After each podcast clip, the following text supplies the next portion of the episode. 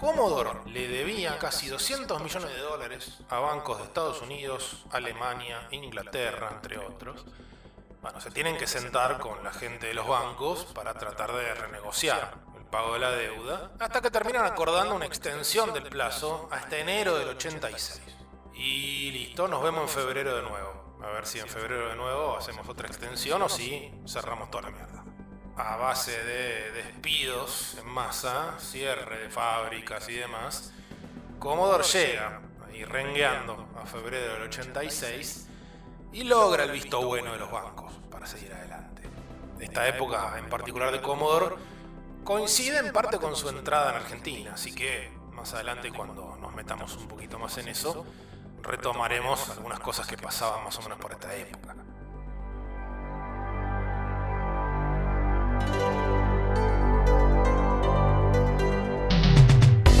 Esto es Modo Historia, un podcast para poner los videojuegos en contexto.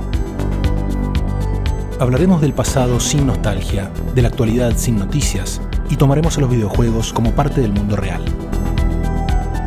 Con Guillermo Crespi, Matías Marqués y Juan Becerril. Temporada 5, episodio 14. De Castelar a Estocolmo, semi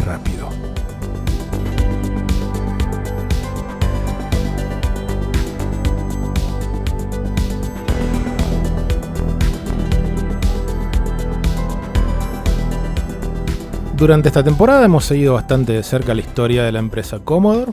Recorrimos sus orígenes como negocio de equipamiento para oficinas, su paso por las calculadoras, su entrada a las computadoras gracias a la iniciativa de un ingeniero llamado Chuck Peddle y la creación de la computadora personal más vendida del mundo, o sea, la Commodore 64. Contamos también cómo el CEO histórico de la empresa, Jack Tramell, logró destronar a la mayoría de su competencia en Estados Unidos bajando el precio de aquella máquina hasta llegar a un tercio de lo que salía originalmente, mientras en otras partes del mundo, particularmente en países europeos como Inglaterra o Alemania, la marca Commodore gozaba no solo de una envidiable penetración de mercado, sino también de prestigio, ya que eran sinónimo de calidad. Por todo esto, después de la pobre recepción que tuvo en Estados Unidos la nueva y notablemente avanzada computadora de 16 bits de Commodore, la Commodore Amiga, se esperaba que su presentación en Europa fuera mucho más exitosa. Para espanto de Commodore, esto no fue así. La Amiga tuvo una recepción inicial tan pobre en Europa como había tenido en Estados Unidos, con lo cual las conclusiones empezaban a hacerse bastante más claras. El marketing poco feliz con esas publicidades pomposas que le criticamos hace tiempo no fueron un factor tan determinante como lo fue el simple hecho de que la Commodore Amiga en su modelo inicial, la que luego conoceremos como Amiga 1000, no tenía un mercado bien definido. Era demasiado cara para el hogar, era demasiado avanzada para lo que podía llegar a necesitar en una oficina, y si a esto le sumamos que la Commodore 128, la última computadora de la línea de 8 bits de la empresa, tampoco estaba teniendo el impacto esperado, bueno, nos queda una Commodore sostenida principalmente por la vieja y querida 64. Así que con qué Commodore nos encontramos a comienzos del 86, con una empresa que venía de renegociar con los bancos, a los que les debían millones, que tenía que seguir recortando gastos para seguir en pie, que pasaba de tener cerca de 250 ingenieros a 74 en cuestión de un año, y cuyos empleados restantes obviamente tenían la moral por el piso. De hecho, había planes de vender la empresa.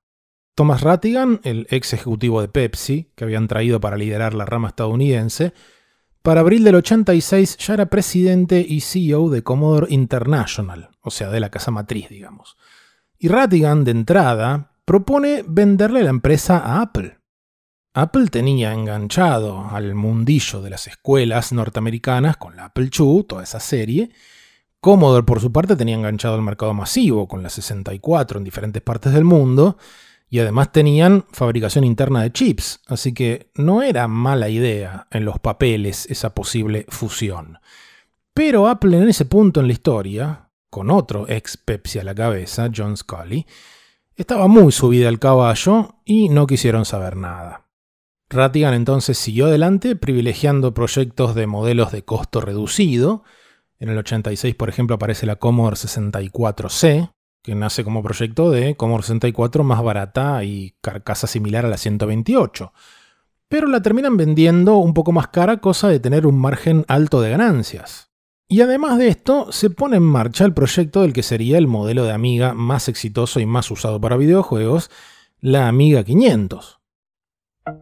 If you imagined having a home computer would be hmm. glum, you'll be glad to see the Commodore Amiga 500, which does arcade quality games. You can compose a symphony, or you can plan a new garden. The Amiga 500 could make all the difference to a child's education. So don't imagine having a home computer would be glum because happily you can buy a Commodore Amiga 500. For details, call 01 873 9800. You'll be glad you did. Otra cosa que también hizo Rattigan en el 86 en su calidad de presidente y CEO de la empresa fue organizar la primera reunión de distribuidores de Commodore en Latinoamérica. Entre el 26 y 28 de septiembre de ese año, en un complejo hotelero de Humacao, sobre la costa este de Puerto Rico, Rattigan se juntó con representantes de Commodore en diversos países de la región con la idea de conocer su situación, balances, planes y también transmitirles el estado actual de la casa matriz.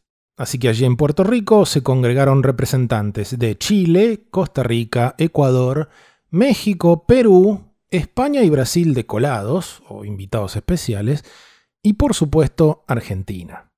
Para ese punto en nuestro país la marca Drean, principalmente asociada con televisores y lavarropas, llevaba menos de un año comercializando la Commodore 16 y la Commodore 64. Y por entonces el dueño de Drean, digamos, era el empresario y piloto de automovilismo Ernesto Besone. Los Besones son leyendas del automovilismo local, no solo Ernesto padre, también su hijo, más conocido como Tito Besone, incluso algunos de los hijos de Tito también corren. De hecho, el año en que Drean empieza a trabajar con Commodore, Ernesto Padre sale campeón del Turismo Nacional Clase 2 teniendo 62 años. Y por esa misma época, el gerente de publicidad y promoción de Drean era Felipe Magoff, periodista que aún hoy continúa con su extensa trayectoria dentro del mundo de las carreras. Fórmula 1 más que nada. Claro, exactamente. No solo, bueno, arranca como comentarista, después ha sido representante, o todavía sigue muy ligado a ese mundo. De hecho, Felipe fue uno de los que asistió a esa reunión en Puerto Rico en representación de Drean, la que según la revista argentina Drean Commodore sirvió para confirmar que la amiga es el producto sobre el que la Commodore, dice, ha volcado mayor interés y donde tiene puestas sus expectativas. Sin embargo, a pesar del optimismo de esa nota, que dice que en muy corto plazo la amiga va a estar oficialmente en Argentina, las cosas no se dieron exactamente así. Hasta donde sabemos, Drean comercializó la Commodore 16, la 64, la 64C y la 128. Después hay quienes dicen que se trajo alguna que otra Amiga 1000. En eventos se presentaron algunos clones de PC de la marca. Pero hasta dónde se comercializó todo eso es un misterio. Y en todo caso habrá sido en números minúsculos. A decir verdad, todavía nos falta saber bastante sobre la relación entre Drean y Commodore pero de a poquito nos vamos enterando de algunos detalles y en esa línea tuvimos la suerte de charlar brevemente con Felipe Magoff, que aquí nos cuenta cómo arrancó en la rama de publicidad de la empresa y cómo fue su participación en las negociaciones con Commodore.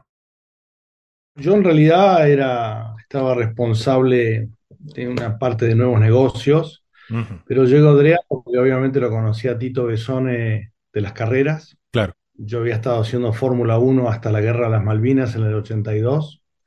Y en esa temporada abandonó Reutemann, y bueno, mm. me quedé en la Argentina y me quedé trabajando con las primeras transmisiones de automovilismo de Canal 7 de ATC, que comenzaron ahí en mayo de 1982. Y bueno, durante ese periodo tuve una relación con Tito, con el padre, con Ernesto, padre, eh, de ir a las carreras, de compartir en su casa, comida, cosas. Y yo en el 85 me casé y me fui a vivir a Europa, primero a Inglaterra, después a España. En el 86 queda embarazada mi mujer, que tiene algunos problemas con el embarazo, y entonces decidimos volver a la Argentina a que nazca mi primer hijo. Y este, volví un poco sin mucho en, la bolsa, porque yo estaba trabajando en Europa. Claro. Y este, iba charlando con Tito este, y Ernesto en la casa. Tuvimos una charla bastante informal, off the record, de cosas, de situaciones, de lo que ellos imaginaban. Y, este, y bueno, Tito me habló después diciendo que había hablado con Ernesto y que le gustaría si yo me podía sumar al equipo ya que no tenía nada concreto. Si yo después me quería vincular con las carreras, los de semana todo bien, pero que quería que trabajara con ellos en la empresa, que había dos o tres proyectos. Ernesto Padre estaba en negociaciones con Samsung, con Goldstar, con Commodore, con unos reproductores de video que también trajeron en esa época. Este, entonces hacía falta conocimiento de inglés, yo lo tenía, entonces era un poco un vínculo de, por ese lado y yo empecé a meterme en ese cosas con ellos con, con, eso. Y que bueno, yo estuviera en la parte de publicidad, con marketing, y bueno, le hacía falta un poco de movimiento en ese lado, y así fue como me incorporé en, eh, en 1986. Adrián había tenido una muy buena época a finales de, al principio de la década del 80 con los visores ITT de color que habían tenido muy buena, un, muy buen eh, progreso porque habían traído los televisores de Alemania, eran muy buenos televisores, tuvieron un boom así muy fuerte con eso. Lo que Drian tenía era un esquema de distribución a nivel país en esa época que era único, ¿no? Claro. Eh, había lavarropas y con los otros este, electrodomésticos que tenían. Digamos, se venía el boom de las computadoras y Ernesto tenía una visión de la misma manera que tuvo con los lavarropas y con otra cantidad de cosas, eh, se veía venir y que él sabía que de la misma manera que había hecho con los televisores color había que tratar de estar. Y bueno, cerramos el acuerdo para traer las Commodore a la Argentina, eh, las Commodore 64 primero, después las 128.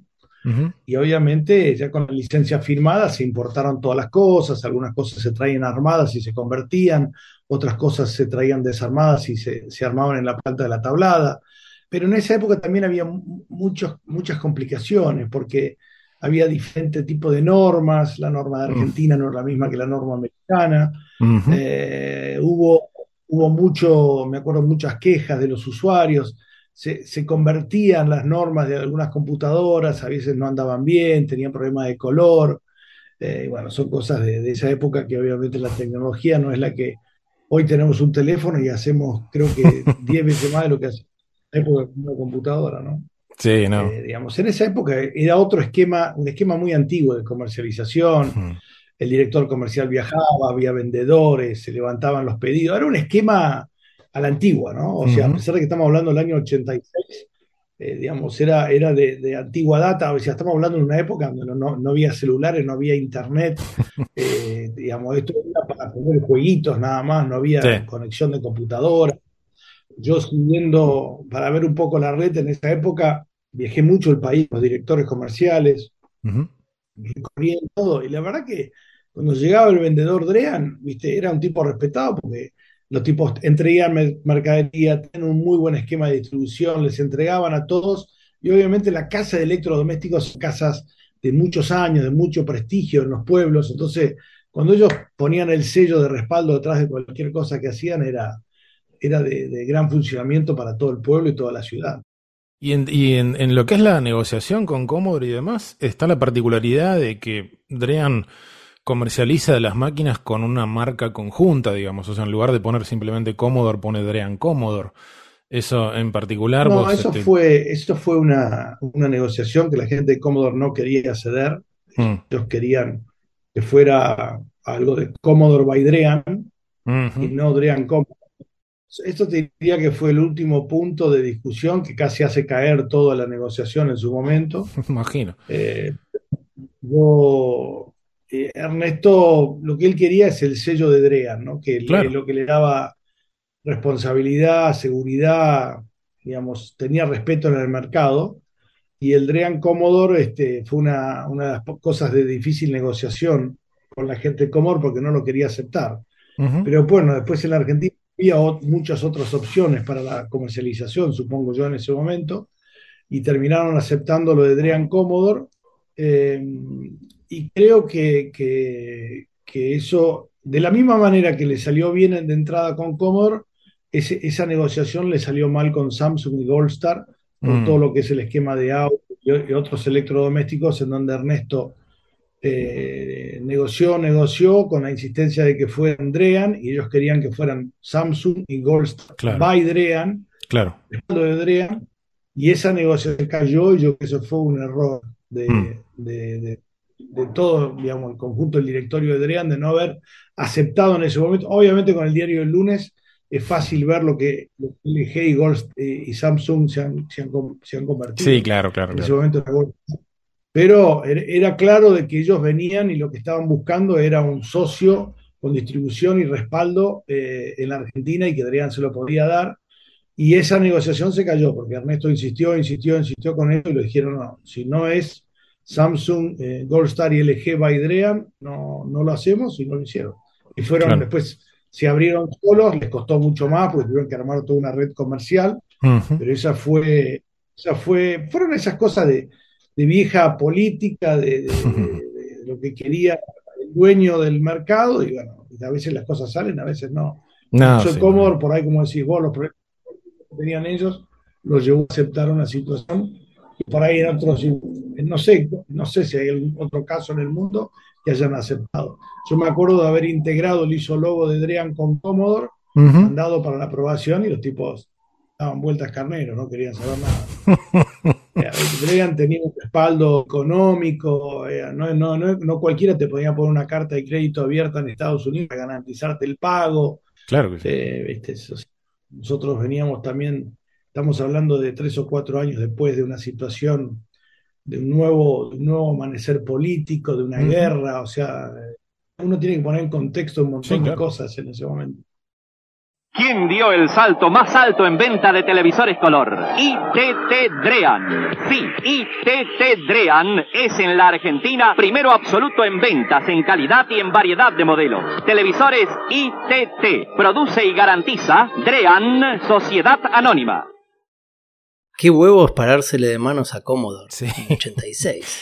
sí, totalmente. Y habría que ver ahí qué porcentaje de la facturación hubiese, no, o significó Commodore. O sea, hmm. debía ser nada, chirolas al lado de lo que estaban vendiendo. Y sí, no lo sé, es el tipo de cosa que, que nos encantaría averiguar y que esperamos en algún momento tener alguna, alguna cosa específica. Pero sí, o sea, Andrean estaba, digamos, en lavarropas, en los televisores ITT, como decía Felipe, heladeras. Eh, era una marca que existía de décadas antes, así que más allá de que le fue bastante bien acá, sí, no, no era su prioridad esto de las computadoras. Así que bueno, le agradecemos muchísimo a Felipe por esta charla, porque como decíamos hace un rato, es bastante poco lo que sabemos de las Drean Commodore desde el ángulo comercial. Desde lo técnico, tecnológico, por suerte tenemos un poco más de información, principalmente a través de los testimonios de Walter Melian y de José Caruso, que son dos técnicos que trabajaron en Drean en los años 80, quienes gracias a diferentes iniciativas de aficionados y expertos locales de Commodore en páginas web o foros como el de Commodore Argentina en Facebook. Bueno, Walter y José este, terminaron pudiendo compartir sus recuerdos y ayudarnos un poquito a reconstruir lo que sucedió.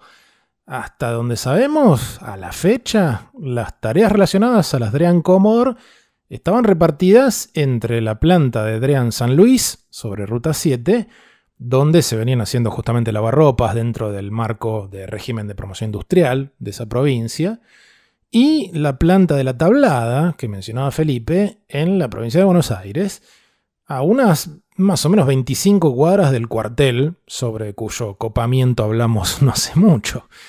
Y la cuestión era mayormente de ensamblaje, pero no exclusivamente. Yendo por partes, las placas se traían de afuera y muchas de ellas, aunque no todas, venían de los descartes por problemas que aparecían durante el armado en Commodore. O sea, cada mes se mandaba algún técnico a Estados Unidos a elegir placas que no habían pasado el testeo de calidad y que habían quedado atrás en un primer descarte.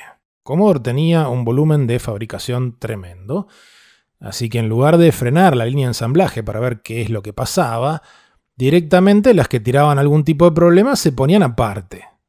Así que se elegían placas que según Walter Melian se compraban a 2 dólares el kilo, se traían al país desmontando primero todo lo que estuviera en zócalos, como para evitar problemas de importaciones. Mm. Acá todo eso se volvía a ensamblar, se modificaba de NTCC a Palene y se reparaban si hiciera falta. De cualquier forma, se ha comprobado que no todas las placas de las Dream Commodore habían sido mother fallados. También hemos tenido placas sin reparaciones. Qué loco, vendían la clásica refurbished. Ah. Claro, Sí, la, mayoría de las Dream Commodore acá eran refurbished. Ahora, ¿qué es lo que sí se fabricaba acá? Bueno, se fabricaban las carcasas, los teclados, las fuentes, las cajas, los manuales y todo lo impreso se hacía acá. Y aunque hay una idea general circulando desde hace rato de que en la planta de San Luis no se hacía nada de la parte de computadoras, bueno, toda la evidencia que tenemos hoy apunta a que se hacían más o menos las mismas tareas en las dos plantas aunque con diferente grado de detalle. Por ejemplo, según Walter Melian, los moldes de las carcasas estaban en San Luis y las fuentes se hacían en la tablada. Vean Commodore 16 y vean Commodore 64. Para todo el mundo porque son de precio pequeño y poder profesional. Y toda esta mezcla de fabricación y ensamblaje se dio principalmente con la 16, la 64 y la 64C. En cuanto a periféricos, la mayoría se importaba directamente desde afuera. Y la Commodore 128 la trajeron en NTCC directamente.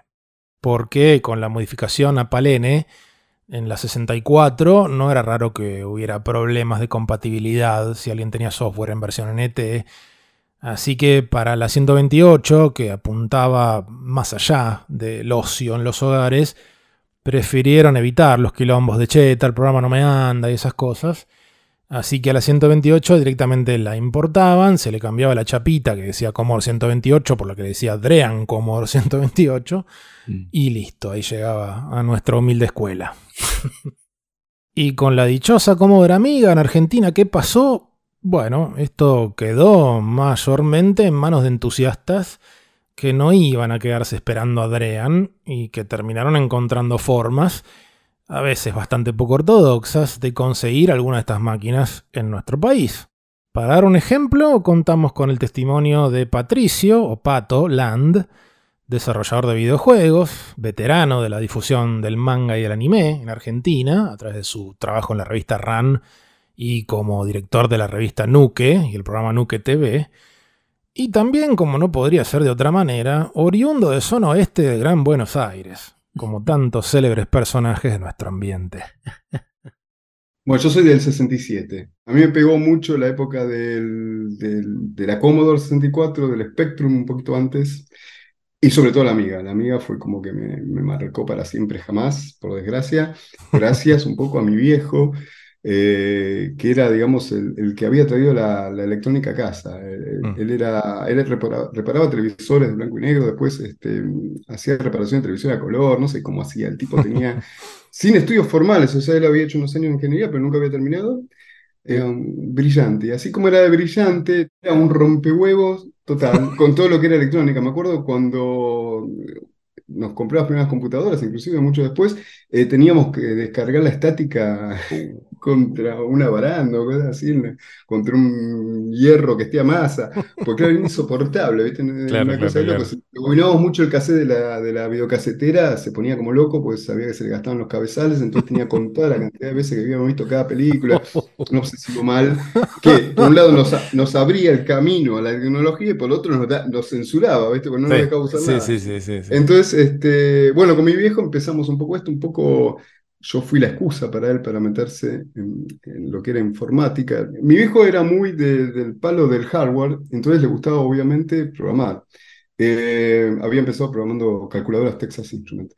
No había forma en esas épocas, los manuales de las compus eran unos libritos que eran una cargada, realmente era, se volvía loco tratando de, encontrar materia para, para, aprender. Y una vuelta conseguimos un tipo eh, que vivía en San Isidro, que se llamaba Fister, que te alquilaba atención al dato, te alquilaba las fotocopias de las revistas Yankees. Ah, mira. Íbamos a la casa del tipo, el tipo sacaba sobres de, esos de papel madera eh, con fotocopias adentro, ¿viste? Pilas así, porque imagínate cada revista. Sí, sí, sí, eran unas bestias, sí. Y nada, entonces venían listados de, programas, de juegos. Y bueno, el primero que, que, copié de ahí, me acuerdo, se llamaba Pedro y el Bosque. eh, eran asteriscos y palitos. Sí, claro. Era como una especie de Pac-Man trucho, digamos. Pero la gran joda de todo eso era que cada vez que querías jugar tenías que tipear, no me acuerdo las 500 líneas de código que eran. O sea, por de tipear ya no tenías que nada, nada más. Sí, nada, sí, Jugabas un rato y lo borrabas, y cuando lo borrabas, al piste. O sea, no, sí, chao. había que, si querías jugar de nuevo, había que copiar, había que hacer el proceso todo de nuevo. Eh, entonces alquilábamos las fotocopias y después de a poco empezamos a alquilar eh, cassettes que venían con juegos, después empezamos a cambiar, qué sé yo, y esto saltó de, la TI a la Commodore de manera casi natural, digamos. En esa época todavía yo tenía una USA, no tenía la, la Commodore local. La Commodore local vino bastante después, pero ya en esa época yo ya me había pasado amiga. Es como que iba un tiempo. Claro, ibas un poquito adelantado, sí. Mi viejo iba vendiendo autos para poder bancarme.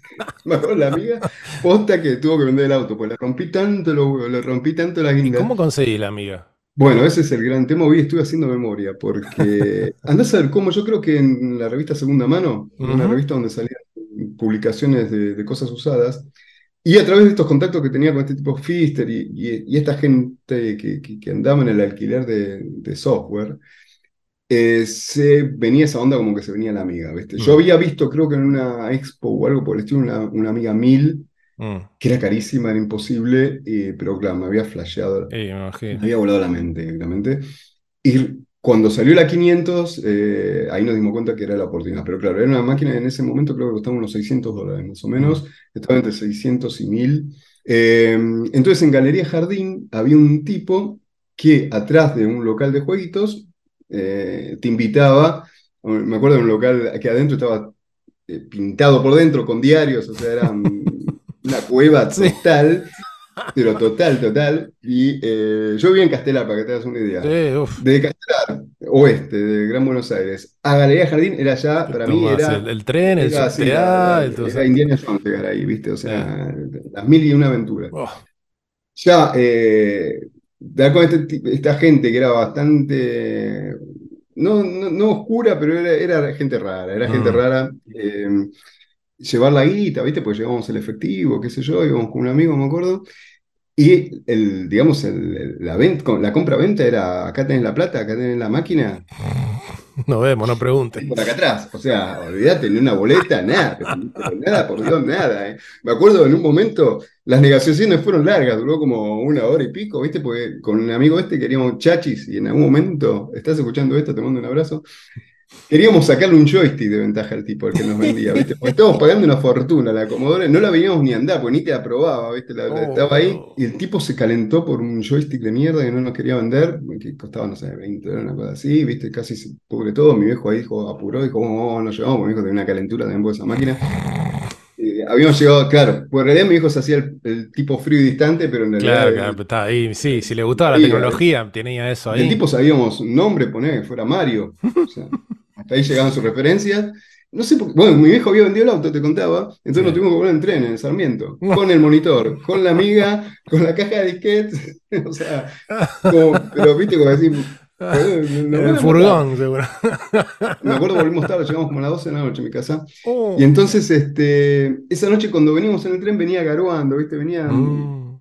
venía centellando la cosa, y, pero teníamos una calentura por poner la máquina, ¿viste? Que, no más, ¿viste? Bueno, la cosa que llegamos con este flaco, mi viejo, la enchufamos y se escuchan rayos caer, ¿viste? Uh, mi viejo era muy paranoico de, la estática, como te conté antes. Sí, claro. Hay cosa que mi hijo me dice, ¿por qué no esperamos hasta mañana para enchufarlo? Están cayendo rayos, ¿viste? Estaba, heavy, había una tormenta heavy. Mm. Este, no, no, pero no pasa nada, no pasa nada. Fuimos enchufando así de querusa, que yo, papá, no pasa nada, ya casi está. Cayó un rayo que partió un árbol uh. a unos metros de casa mi hijo estaba blanco, ¿viste? Y, nosotros estábamos rojos de, que esa hora, esa hora o esa hora. Yo no me voy a esperar hasta mañana, no voy a esperar dos horas más, esperé todo el día.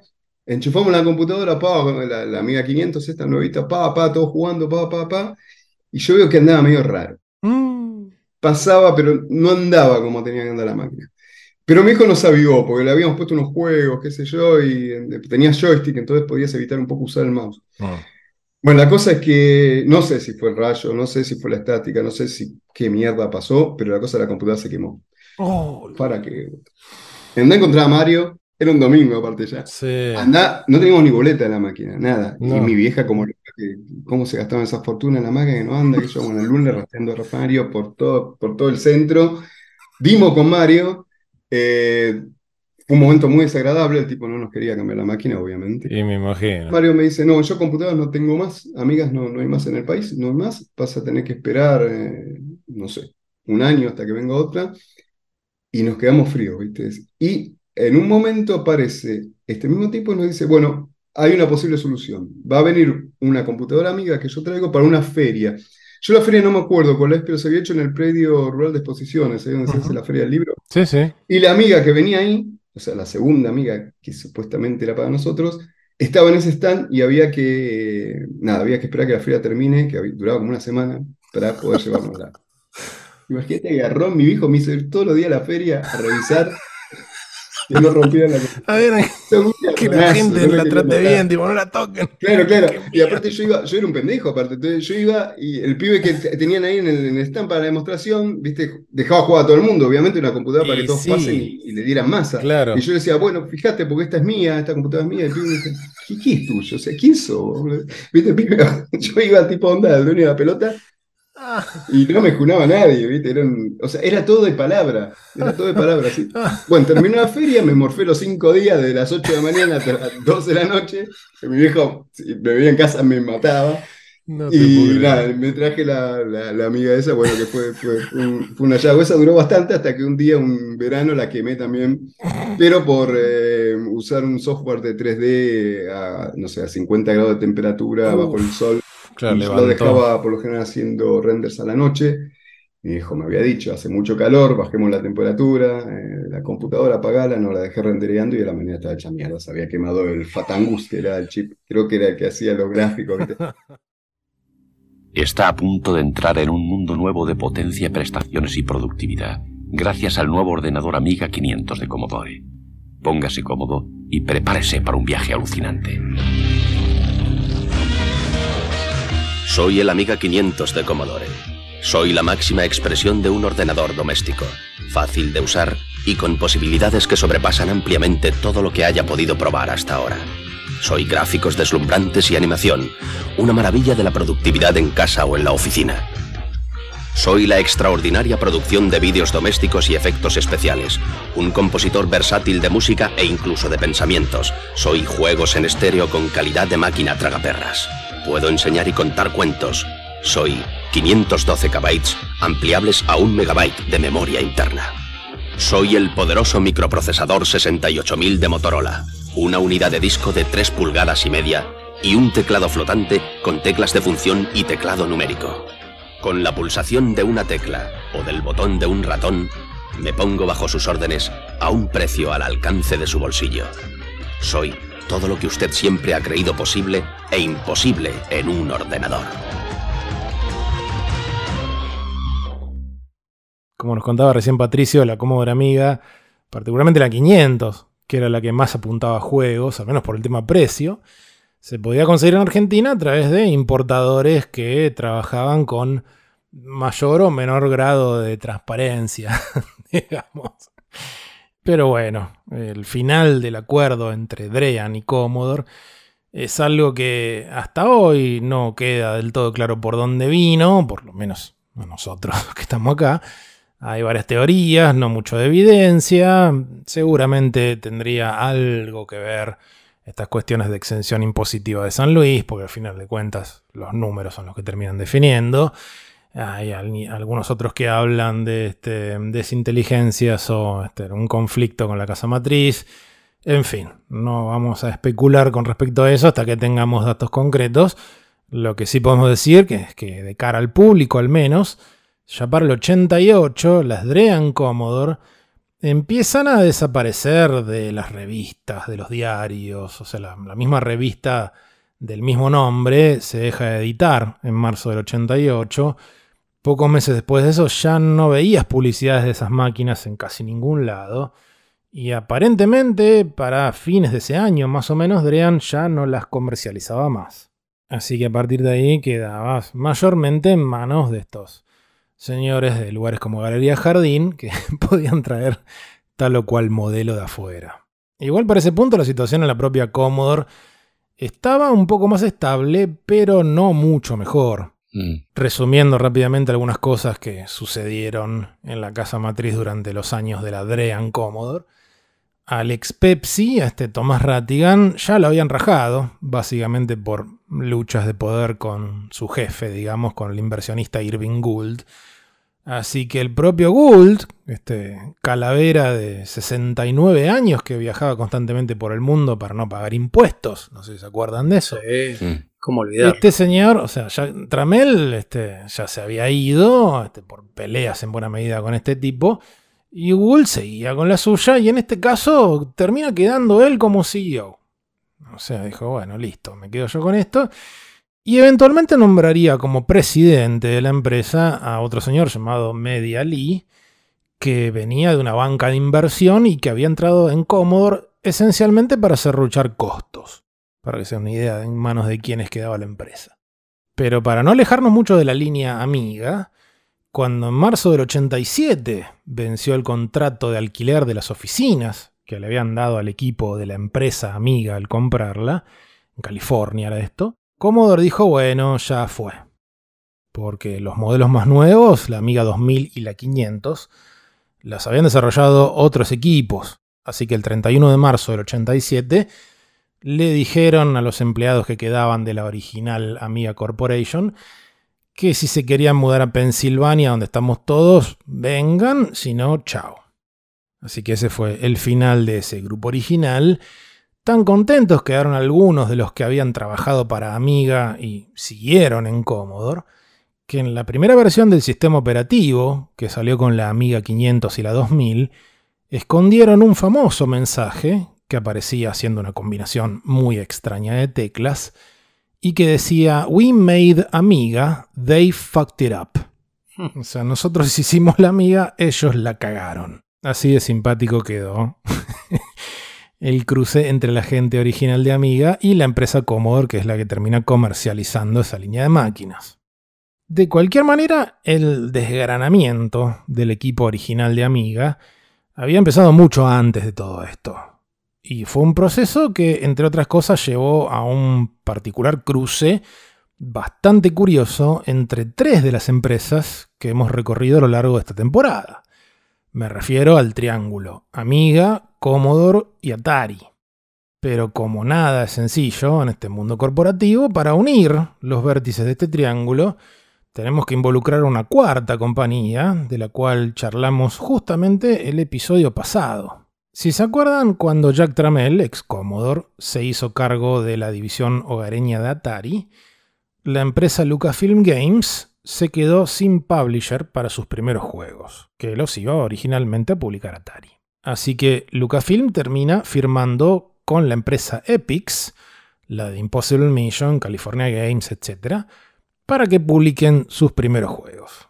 Bueno, a fines del 85, estamos retrocediendo un poquito en la cronología, Jack Trammell convence al CEO de Epix, un señor llamado Michael Katz, para que se venga a su Atari, Atari Corporation, y se haga cargo de la línea consolas.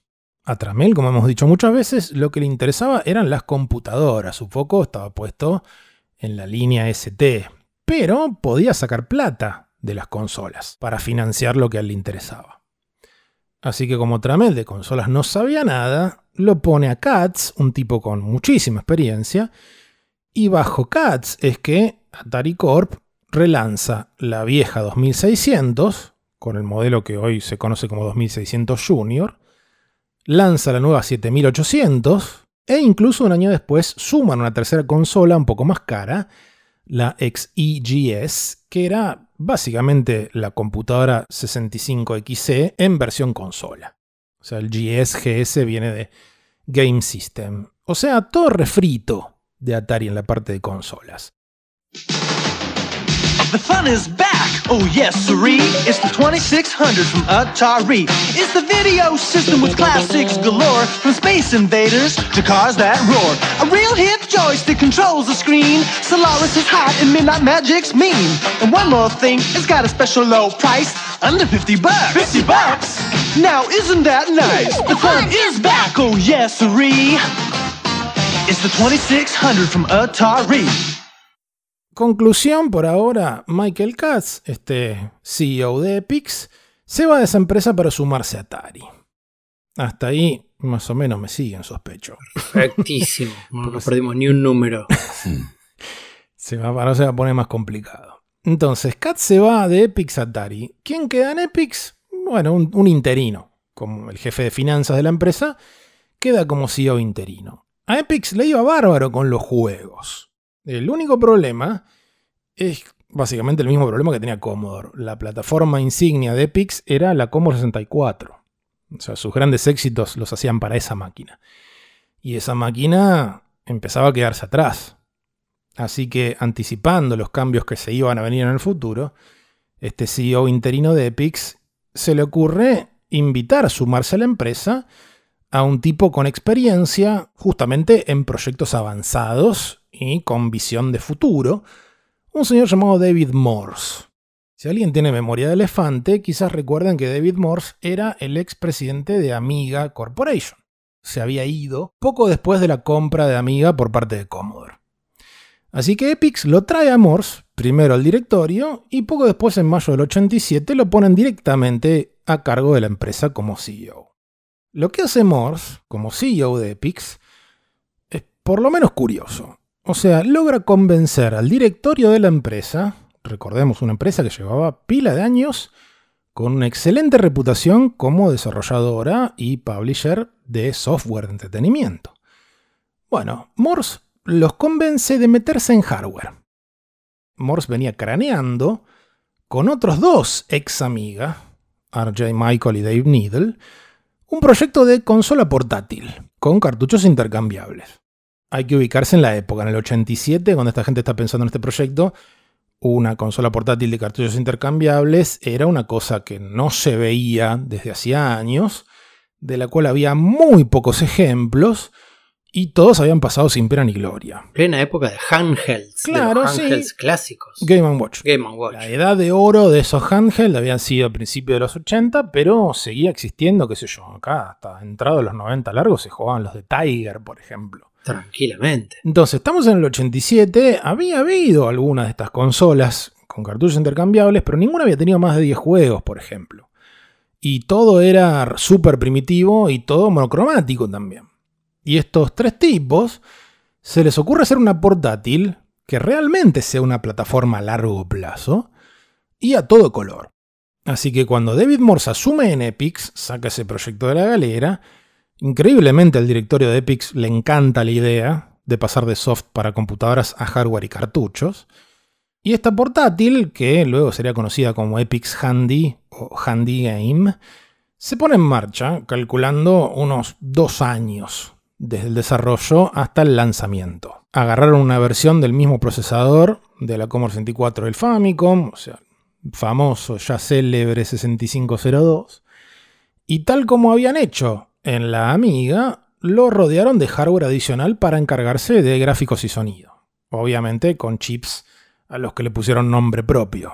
De hecho, para gráficos le metieron un coprocesador de 16 bits. Así que la consolita esta tendría una paleta de colores de 4096, igual que la Amiga.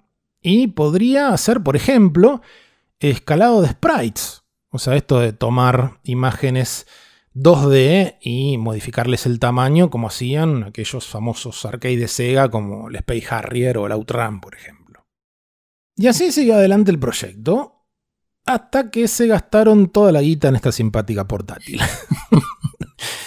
Rápido a buscar socios para lanzarla. O sea, exactamente lo mismo que habían hecho en Amiga Corporation, con el prototipo de Lorraine se llamaba en esa época. Dos años de desarrollo, millones gastados, y llegan al punto de tener que buscar a alguien que les tire un salvavidas o se hunde no solo el proyecto, sino la empresa. Así que de nuevo en la CIES mostrando la consola en privado, a ver si hay un inversor. Nada. Se van a Japón a hablar con Nintendo, por ejemplo. Se juntan con el mismísimo señor Yamauchi, le muestran el prototipo, ajá, qué sé yo, mueve la cabeza. Todo muy lindo, Yamaguchi dice, bueno, traigan sa, sa, sa, y unos empleados aparecen con el prototipo de la Game Boy. ok, acá no. Vamos a hablar con Sega. Sega dice, no, gracias. Años después Sega saca la Game Gear, que era sospechosamente parecida a este prototipo. Así que finalmente, quizás por karma, ¿cuál fue otra vez la única empresa interesada en esa portátil? Atari. O sea, el mismo Atari al que Morph y sus secuaces, cuando estaban en Amiga Corporation, habían dejado de garpe yéndose con Commodore. Bueno, esta gente firma con Atari y que hace el inefable Jack Tramell sacar uno de sus trucos clásicos a la hora de colaborar con empresas en problemas financieros, o sea, demorar el feedback y demorar los pagos de milestone, cosa que los empieza a apretar. Siempre muy poco sutil. Sí, es el pacto con el diablo, pero... Hola, ¿cómo te va? Te voy a cagar. Bueno. Es que yo, te deben dar ganas de ver cómo te va a cagar. Sí, sí. es lo interesante. Sí, da sí, curiosidad. sí, sí. Y ahí aplaudir, pues eso es un. Claro. Lo hiciste de nuevo, Jack. Conclusión en cuestión de meses, esta portátil handy game le pertenece enteramente a Atari Corp y Epix entra en proceso de bancarrota, al cual sobreviven solamente para seguir desarrollando juegos para Tramel. Al final de todo este largo proceso, el primero de septiembre de 1989, esta consola sale por fin a la venta, pero con el nombre Atari Lynx. Can anyone handle the power of color? Atari Lynx, the portable video arcade. Lynx so packed with action, racked with attraction, stacked with more games for total satisfaction. It'll blow you away. Lynx, more fun and games from Atari.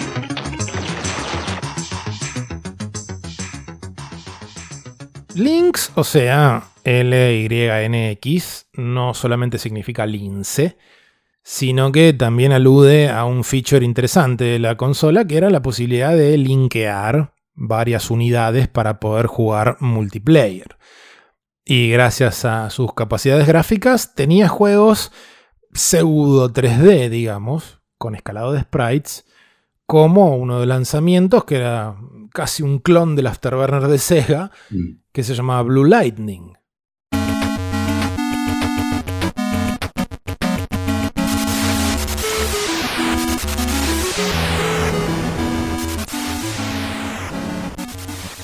Ve de una calidad espectacular, hermosa. Pero sí, es Afterburner. Sí, igual yo cuando lo veo me hace acordar al modo 7. Efectos de Sí. escala y rotación. Bueno, ahí tenés, modo 7 antes de Super Nintendo. ¿Te Pero es cuenta? Había muchos de ese tipo de juegos. Sí, hay uno que se llama Cybots. Sí, el Cybots este es el que también tiene, o sea, buscan esa idea de profundidad por un laberinto usando el escalado de sprites. Mm. Nada, es lo que como los yankees le dirían un gimmick, ¿no? Es un, digamos, un que repite en varios juegos y que por ahí juegas 5 minutos y decís, bueno, ya. Claro, siempre lo mismo. claro. Pero el efecto está bastante bien, che. Sí, sí, sí, sí, era muy lindo. Incluso tenía no solo pantalla color, sino era retroiluminada también. Mm. No era que tenías que este, estar ahí este, poniendo en una fuente de luz y yo qué sé. Claro. Pero bueno, el problema para la Atari Lynx es que salió un mes después de la Game Boy, Mm. que no era color, no tenía pantalla retroiluminada, pero era mucho más chica, costaba la mitad, o sea, 90 dólares contra los 180 de la Lynx, y las pilas duraban muchísimo más en la Game Boy. Sí. Por no mencionar que venía con un juego llamado Tetris. Bueno, ¿qué va a hacer? detalle. No sé, Juan, si te quedas con el escalado de sprites o con el Tetris. No, y yo me voy a quedar siempre con la mecánica, ya sabemos. O sea, aun si el escalado de Qué sprite obvio. no tiene contexto de nada. Entonces, este, el, el Blockout, que vendría a ser casi una especie de Tetris con escalado, Eh, es, como- es tu juego máximo. es el juego máximo. Eh, No, pero de hecho el, eh, el Clax. Ahí está. Me Juegazo, encantan todas sí. sus versiones. Qué buen juego. Es hermoso. Clack Wave. Uno de los últimos clásicos de Atari, en ese caso de, de- de Atari Games, ¿no? De la, de la Atari que quedó del lado de Warner y de Namco originalmente, que seguía siendo arcades. Y bueno, también tenías el Clax acá en la Lynx, Sí. este, Ujú. que incluso era, era uno de los pocos juegos que se jugaba poniendo la consola en vertical. Claro, y es un, port- es un porteo perfecto. O sea, Sí, es tan sí. simple el juego, pero además necesita tener algunas cosas como el efecto de los sprites que vienen hacia vos. Y acá funciona perfecto, está re bien la animación. Sí, sí, Me sí. encantó. Gran juego el, el Clax y, y- y muy buen porteo. Pero bueno, O sea, no, tuvo nada que hacer la pobre Lynx contra la Game Boy. A ver, no le fue mal a la máquina, pero la Game Boy le fue obscenamente bien, digamos.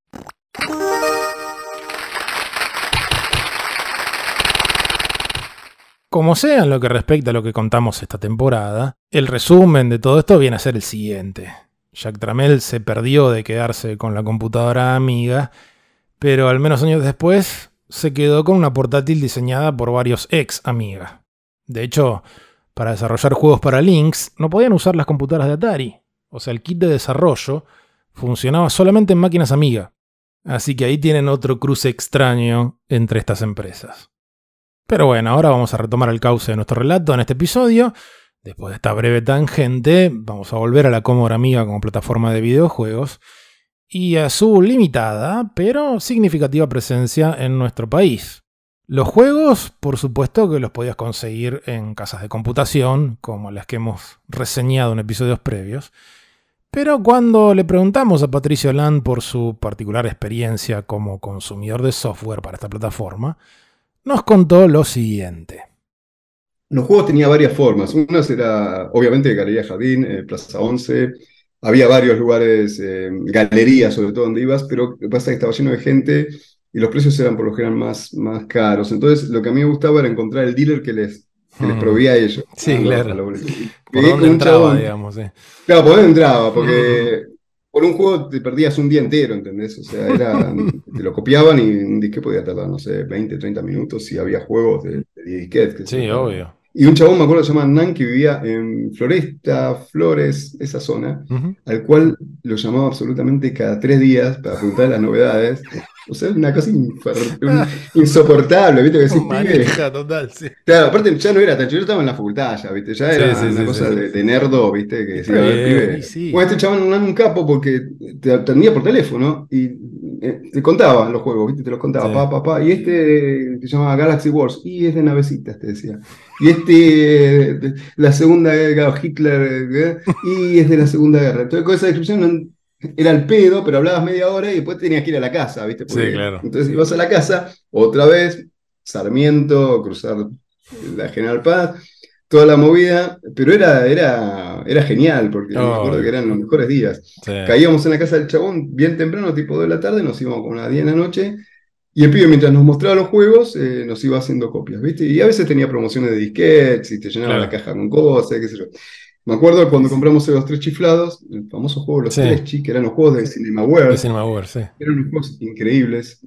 O sea, no, como juegos eran malísimos, pero gráficamente eran injugables. o sea, no podía jugar a ninguno. De hecho, me, me, me, los volví a comprar muchos de estos de CinemaWare porque sí, no, no puedo, era yo el Gil que no podía jugar. No, son, eran imposibles. O sea, pero ni el mouse andaba. Loco. Eh, pero tenían unos gráficos que sí, era, o, sea, era vivir para ver eso. Y el de los tres chiflados era increíble. Sí. Nos fuimos, me acuerdo, cantando la canción de los tres chiflados, Galería Jardín. Volvimos con lo de los tres chiflados. Sarmiento y de vuelta. Ponemos los tres chiflados, inserte disque 2. Ahí la no. puta que lo el juego de no había versión PAL. Nosotros teníamos todas máquinas PAL. Oh. No andaba. Imposible. Hasta que un brillantemente maestra, no sé quién, sacó la binorma. Y eso fue la panacea para todos. La amiga binorma, que no sé si existe en el mundo, pero en Argentina existía, era una palanquita que, habían calado al costado de la máquina con un switch de eso de un interruptor de luz, más trucho. la amiga tenía una estética impresionante, esto tenía un switch escondido. no, boludo, Pero nos enteramos que había una movida en Alemania muy importante no sé cómo nos enterábamos, eh, la verdad. Y que esos alemanes supuestamente tenían juegos maravillosos. ¿Para qué? Para, no, me digan más, no necesito, más nada. Ya está. Le volvimos cielo y tierra hasta que dimos con. ¿Viste esas cartas? Busco amigos, que se mucho en la revista Lupin. no sé si con la revista Lupin. Yo soy muy fan también de la revista Lupin. Este, busco amigos que les guste la informática, la de los juegos de amiga, que sé yo, pa, pa, pa. Eh, así salían en segunda mano en una época, me acuerdo. Y en segunda mano, y eso es, tal cual, yo me acuerdo que fue en segunda mano, salían eh, personas de, Alemania que buscaban amigos. Y bueno, entrábamos como amigos, eh, qué sé yo, pero la, la, segunda carta ya estábamos mangueando a ver si una de esas conocían la amiga 500, qué sé yo, y vos sabés que conocían, era verdad, Y una de estas personas, una chica, en un inglés todo muy, muy rudimentario, ambos, ¿no? Sí, sí. Este, eh, le- me empezó a mandar, eh, yo le pedí disquetes y me inundó, pero me inundó de, de juegos, pero mal, me mandaba tipo 20 disquetes cada, por mes, una cosa así. De hecho, me mandó lo de Indiana Jones y el, el primer Indiana Jones, Ujú. en la aventura de Lucasfilm estuchado. Sí. Y, y fue una, una cosa que duró un par de años y, y con eso conseguimos un montón. Nada, me mandaban bolsas con disquetes y llegaban a casa, increíble. No llegaba nada, o sea, no llega ni a factura de luz, pero los disquetes, eso llegaba. Sí, me dijiste que una vez te comunicaste por teléfono. Eh, sí, porque no, justamente con Indiana Jones no sabíamos cómo terminarlo. Porque había una punta, una, una, al final había un nivel donde me acuerdo era como una catacumba, una cosa así, donde tenías que cliquear un píxel. Sí. O sea, era el píxel que estaba Sí, a sí, sí, sí. 264 por, no sé, 3, 322. O sea, si no le pegaba ese píxel, era todo negro, me acuerdo. El que haya jugado el Indiana Jones se- va a acordar. Ya estábamos desesperados. Entonces, tipo 7 de la tarde. Aparte, no teníamos ni idea de la diferencia horaria, ¿viste? Nada. O sea, Alemania era, eh, cu- cu- cu- cu- era 040. No sé. Son más números Pa. nada más. Vos metés- Y era prra, prra, prra, prra, llamaban al otro lado, ¡Hi, hi! Del otro lado, resulta, ¿qué carajo, ¿verdad? Y claro, nos entendíamos y, en un inglés, pero un inglés de mierda, un inglés de mierda, poco. Este, le preguntábamos entre los dos cómo este, pasar la parte de Indiana Jones y nos contó, te juro, nos contó, no, tienen que. Y me decía, pero ahora los juego porque son las 2 de la mañana, no, sí, todo bien. Y te juro que era, era y, y yo lo llamé al otro flaco, me acuerdo al rato y digo, boludo, es así, y taca, y era tal cual. Yo te pido disculpas, Juan, pero es imposible hablar de Amiga sin mencionar a Cinemaware. No, no. Al, al menos para su primer juego basado en una licencia, fueron a buscar tu licencia preferida en el planeta. O sea, hicieron un juego de los tres chiflados.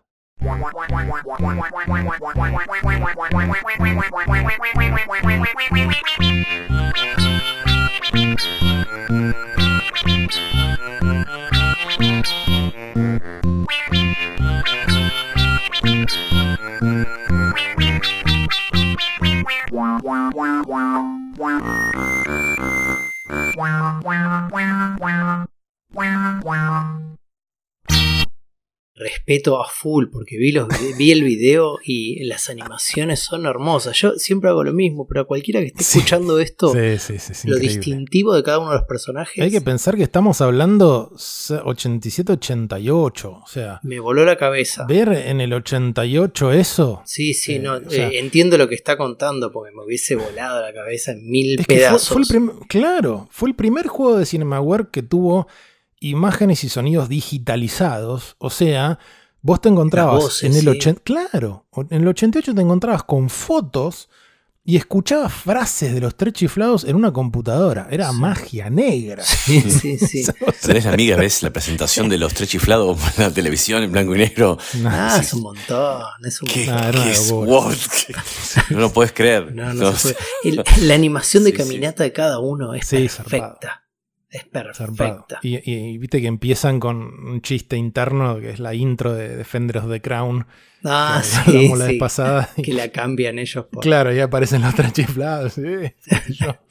Después sí, o sea, no, no, no hablemos de, de diseño porque quiero que te quedes con el buen recuerdo. Una especie de juego de mesa con azar Es y un poquito de mesa, arcade. Sí, es un- tirar dados y avanzar, minijuegos.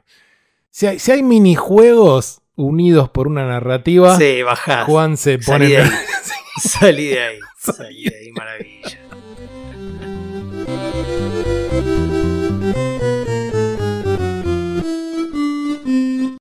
Pero bueno, si querías este juego de los tres chiflados en versión amiga, la original, podías darte una vuelta por real time, por ejemplo. Si te animabas, si no, podías escribirte con alguien de Europa, como había sido más habitual en la época de los cassettes. Pero si realmente la querías hacer completa, cortar todo intermediario posible, e incluso dar rienda suelta a tu rebeldía adolescente, también lo que podías hacer era unirte a algún grupo de cracking que pirateara esos juegos.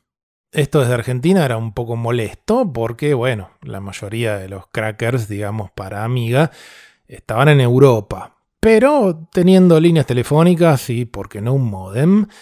Todo es posible. Incluso que surgiera algún que otro grupo de cracking argentino, como fue uno llamado Darkness.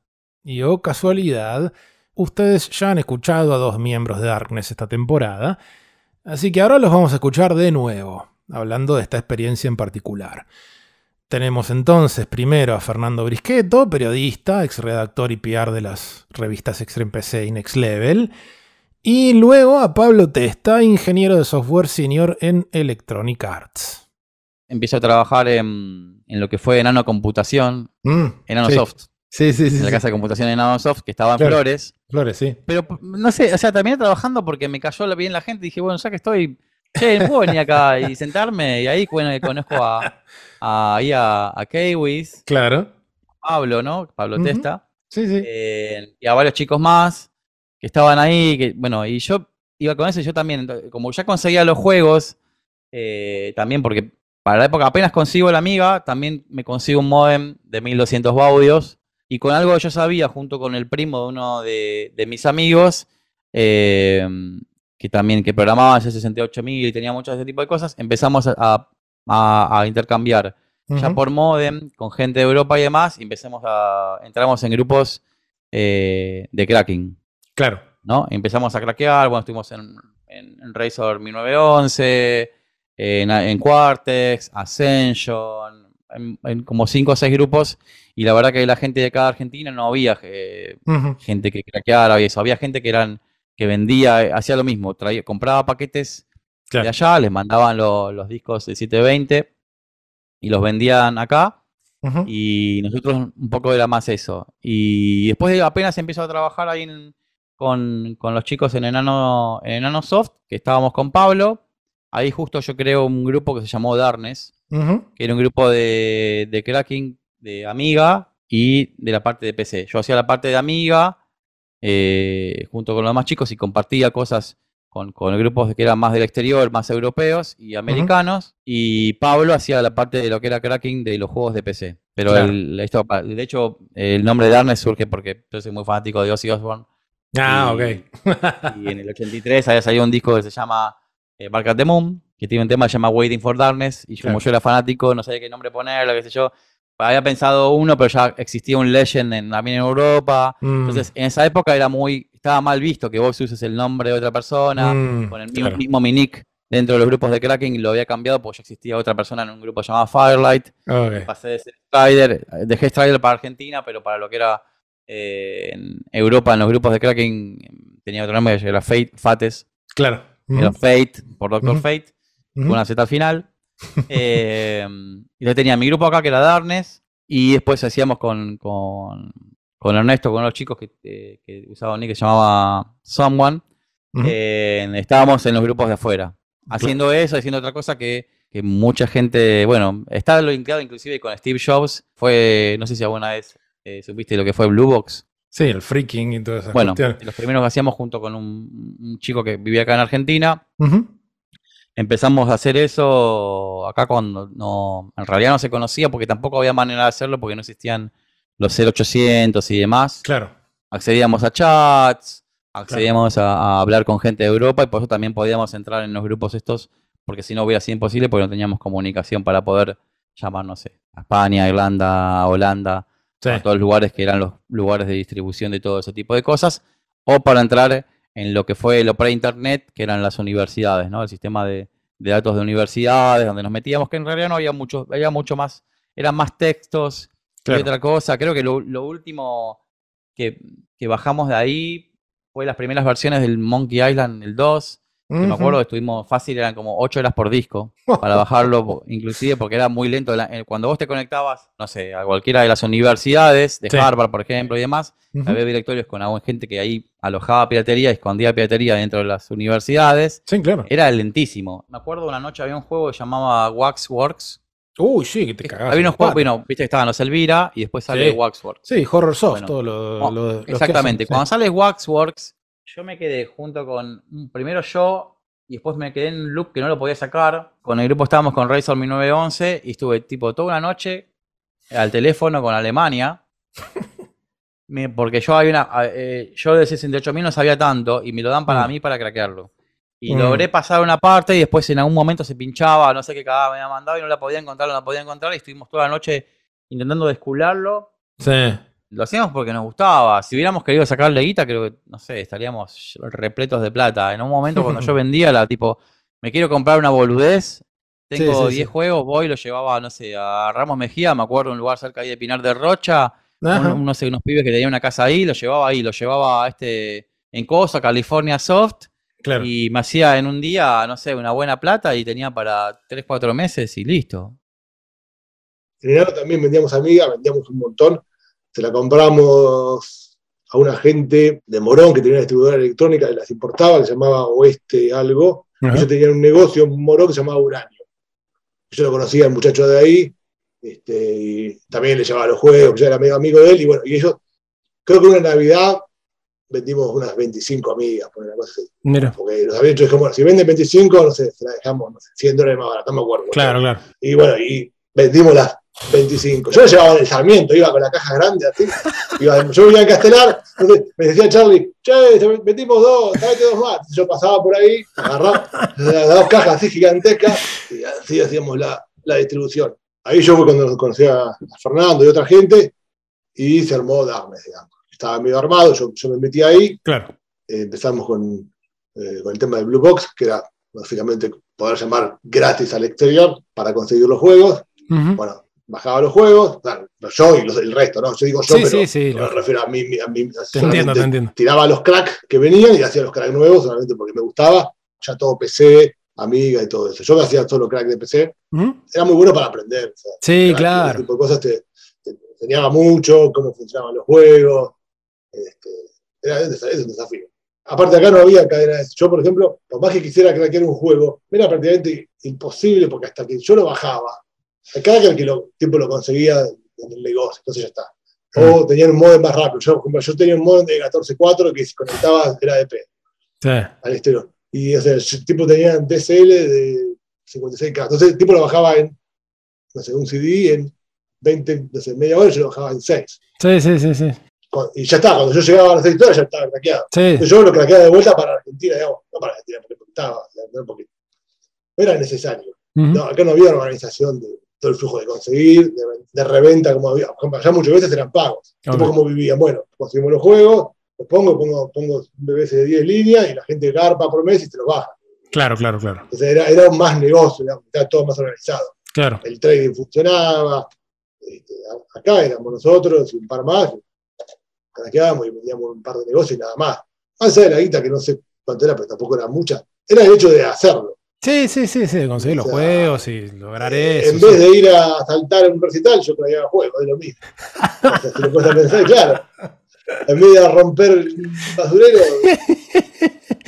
era por pertenecer a un grupo y básicamente es el paralelismo que hacías de, bueno, hay que tan rebelde soy. Es por hacerlo, no porque por, uh, me voy a hacer millonario con esto.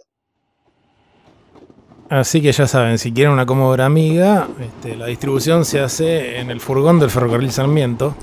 Este, Ahí se cuecen las habas. Terrible. Loco, este, bueno, yo, era por ahí muy chico para viajar ahí solo en Sarmiento, pero ¿por qué no vi ninguna Commodore Amiga? Soy el señor que vendía pañuelos. O, o los cuadernos, los cuadernos. O los cuadernos, claro. Así están cortando las vías en este momento en la estación Castelar. La odisea de viajar. Es imposible llegar a tu casa, llegar al trabajo, llegar a donde sea. ¿Quiénes hacen esto? ¿Los trabajadores? ¿Son piqueteros? ¿Hay un interés político? ¿Por qué esto? ¿Quién lo hace? Tanto Fernando como Pablo en algún momento mencionan el término blue box. Esto es un tema larguísimo, así que Incluso le, pedí a Fernando que me dé una mano para sintetizarlo un poquito mejor. Eh, voy a tratar de sintetizarlo hasta donde lo entiendo. O sea, ¿qué es esto de Blue Box? Además, involucra mucha tecnología obsoleta, así que vamos a explicarlo a prueba de oyentes nacidos después del año 2000. No hay de esos. hay algunos, hay. Y además apuesto a que a futuro nos escuche gente que Esa es bueno. Así que había una vez, niños, mm. una época en que los celulares eran ladrillos que tenían 100 personas en todo el planeta, como mucho, mientras que el resto de los mortales dependíamos o viendo una línea telefónica fija conectada a tu casa o de un hermoso aparato llamado teléfono público. De estos últimos pueden llegar a haber visto alguno este, ahí en el pasillo que lleva al baño en un shopping, ponele, todavía quedan ahí. Y bueno, pero las llamadas telefónicas, a fines de los 80 y comienzos de los 90, digo, para centrarnos un poco en esta época, podían ser tan caras que a veces, como escuchamos en una anécdota en un episodio pasado, a veces quienes todavía tenían este, el teléfono por pulsos, que tenía el disco, donde literalmente discabas, le ponían un candado. Este, porque bueno, salía muy caro esto de llamar sobre todo a larga distancia, que es otra cuestión también obsoleta. A ver, sí, vos sabés que si hoy llamás a otro país va a ser otro costo y esas cosas. Pero podía llegar a ser prohibitivo en esa época. ¿Y, y qué determinaba la larga distancia o llamada local? y una división en zonas. O sea, no, no era necesariamente por distancia real. De hecho, acá nos podemos poner de ejemplo. Yo vivía cuatro cuadras del límite con el partido de Merlo donde vivía Matías. Así que si yo lo quería llamar a Matías, que vivía, no sé, 20 cuadras en mi casa, tenía que marcar el código de área del primero, o sea, era larga distancia. el 80% de mis compañeros de escuela eran larga distancia, mm. mientras que yo quería llamar a Capital Federal, o sea, no 20 cuadras, sino 20 kilómetros, era directo. Claro, no había. Así que quiero decir, no era una cosa tan lógica, depende de dónde vivías. Eh, pero realmente salía mucho más caro esta cuestión de larga distancia y ni hablar al exterior. Y esto solamente hablando de una simple conversación, típica conversación con teléfono de afuera. Era bueno, bueno, bueno, corta, corta todos los pedos. Si te tenías que conectar por modem, ponerle Alemania y estar horas bajando un juego, bueno, directamente era impagable. Salvo que te dedicaras a hackear sistemas telefónicos. Había opciones. Sí, siempre, hay, siempre hay posibilidades, como dijo el señor Spock. Esta actividad comúnmente se conocía como freaking, o se sigue diciendo así, ¿no? Freaking con PH, viene de freak o freaker, que, bueno, a su vez sale de juntar las palabras phone y freak, o sea, serían los freaks del teléfono. o sea, gente que experimentaba con los sistemas de comunicación de la época.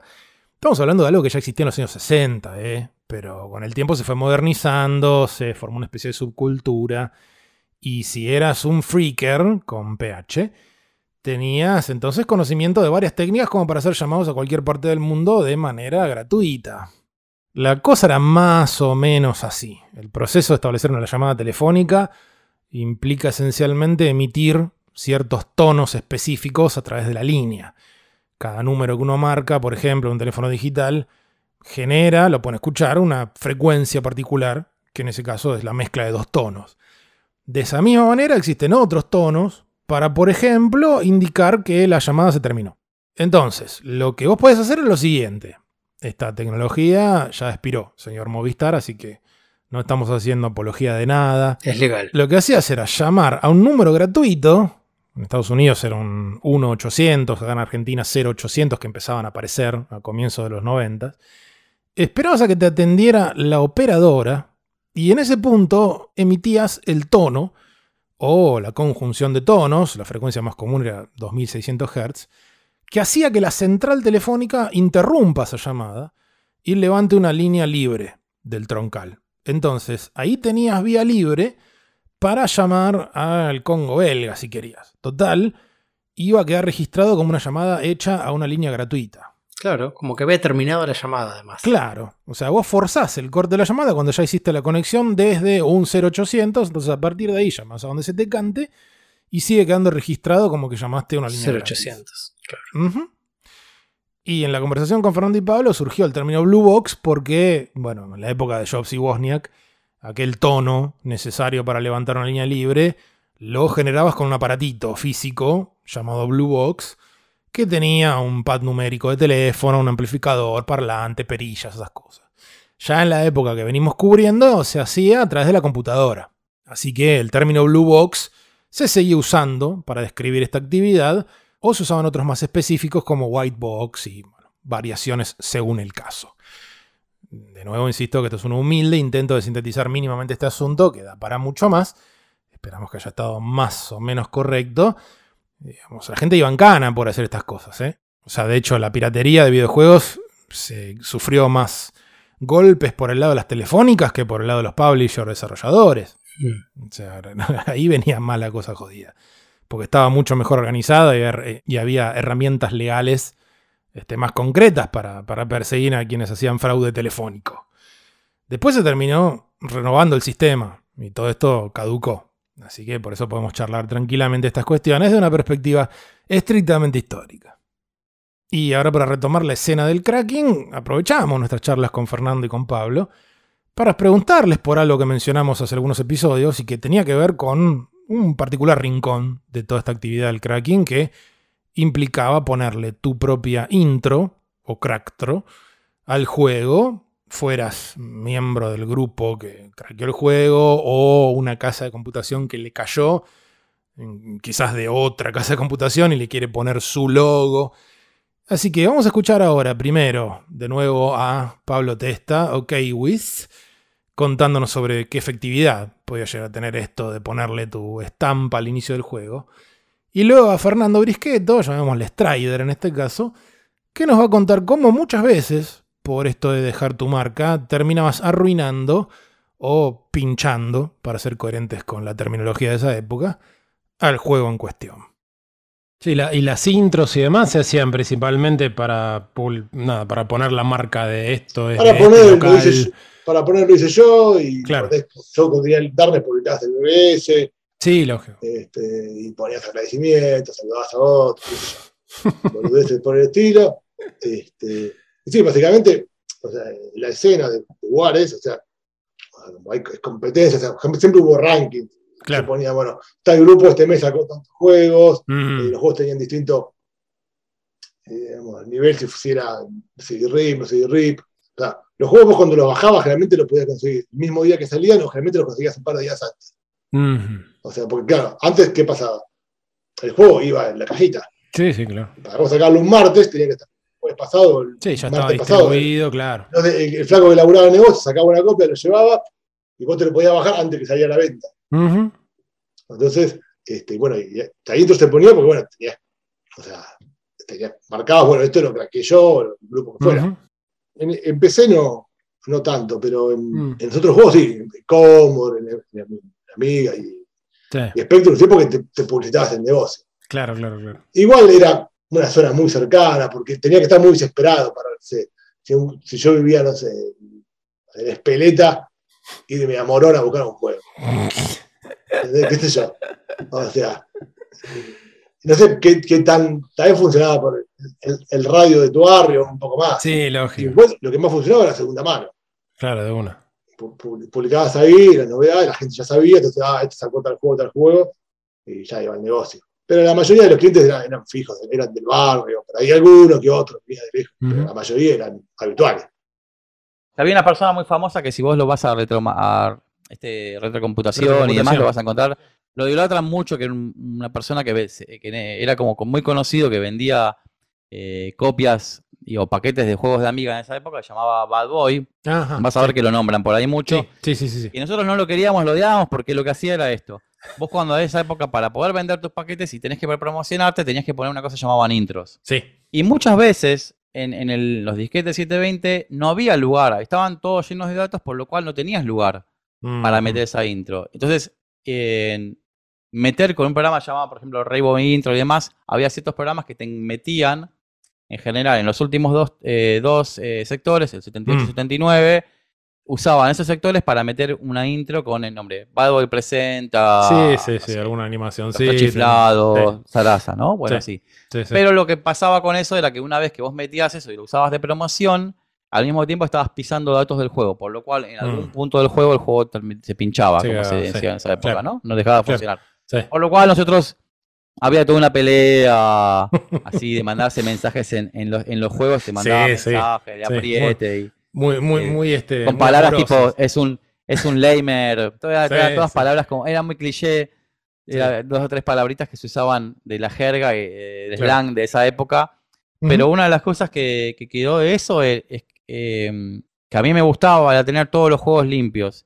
Y que después terminó siendo algo importante para la preservación histórica, que es Obvio. que ahí deriva lo que te iba a decir de Cinemaware. Cinemaware me contacta a mí eh, justamente por eso, para poner los juegos disponibles libres en su página y me contacta para limpiar tanto los juegos de Amiga mm. como los de Atari ST. Uh -huh. eh, así que yo le doy, me le mando, me mandaron un póster de Wings firmado y demás. Este juego famoso, juego Wings sí, sí, de Cinemaware. Sí, sí. Así que nada, limpié el Defender of the Crown. el, el bueno, el Wings, Sí. eh, todos esos, todos ¿Cómo- esos juegos. ¿Cómo llegan a vos por la conexión de, de lo que habías laburado en los, en los 90 Eh, o no por sé si otra? fue por. eh, lo- llegan, creo, ¿sabes por qué? Por la época de, de PC. Ah, ok, perfecto. Porque, porque era. O sea, la Extreme PC fue la primera revista que tiene contacto de Argentina hacia el exterior. Ujú. Y nosotros mandábamos revistas, todos los- la revista se la mandábamos a todos los publishers todos los meses. Porque eso también hacía que nos mandaran las betas Claro. y todo eso.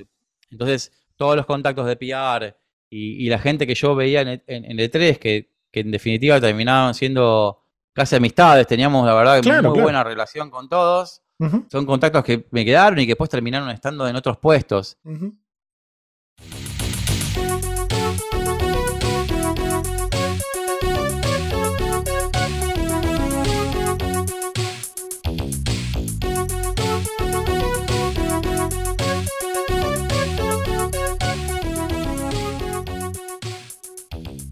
Bad Boy, acá le llenaba de acá. Volvió, volvió.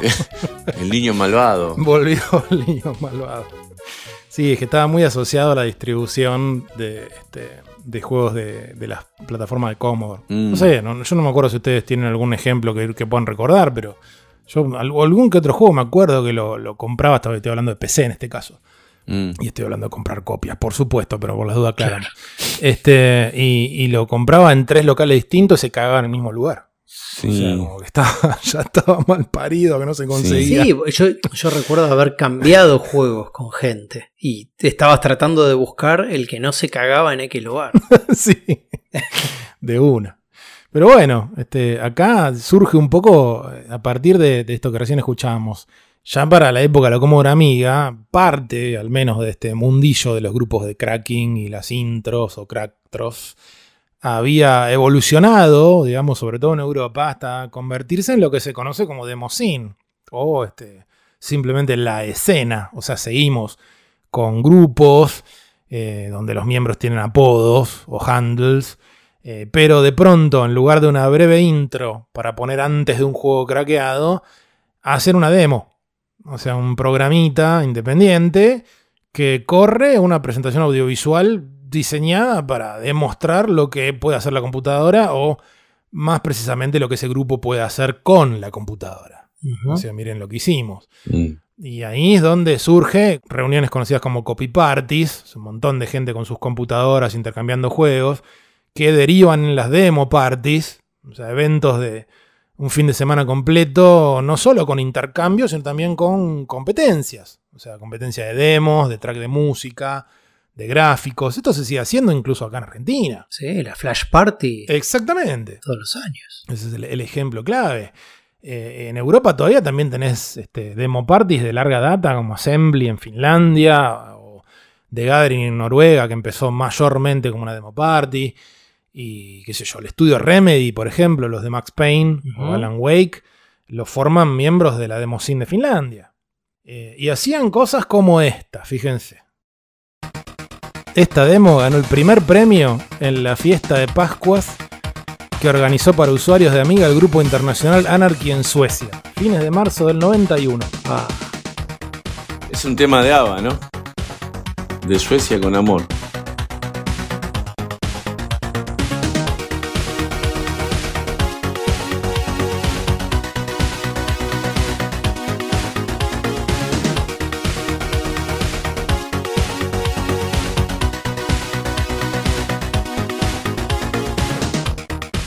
Se llama Enigma y la hizo el grupo sueco Fenómena. Fenómeno. 20 fiestas hacían más o menos de este estilo por año en Suecia. Esta la hicieron en una escuela, fueron como 500 personas. No había alcohol, perdón Juan, pero yo respeto a todos por igual.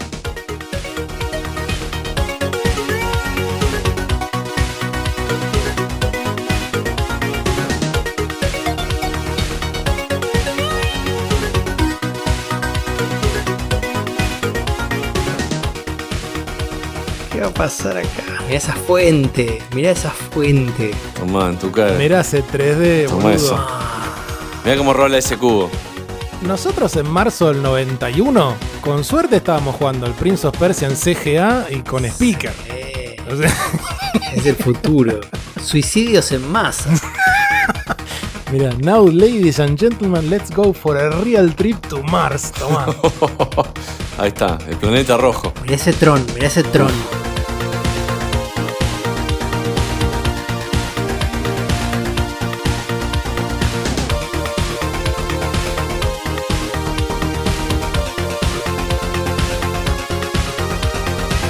Ahí está el molino, mira, mira.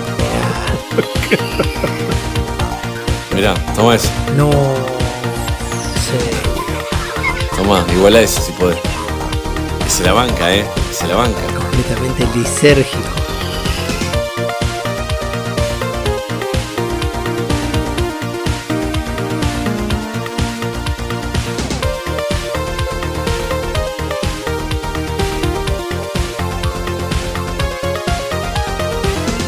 ¿Cómo puede ser que aquella porquería monocromática de inicio de los 80, creada originalmente por una empresa señora de traje, amante de la burocracia como era IBM, le termine ganando a esto? La respuesta va a quedar para el último episodio de la actual temporada de Modo Historia. Esto ha sido Modo Historia, un podcast acerca de la historia de los videojuegos. Pueden escribirnos a nuestro mail modohistoriapodcast.gmail.com y seguirnos en redes como Instagram o Twitter, bajo el nombre Modo Historia Pod. En nuestro perfil podrán encontrar links para suscribirse al podcast y así ayudarnos a sostener este proyecto. Esperamos sus comentarios y sugerencias para próximos episodios.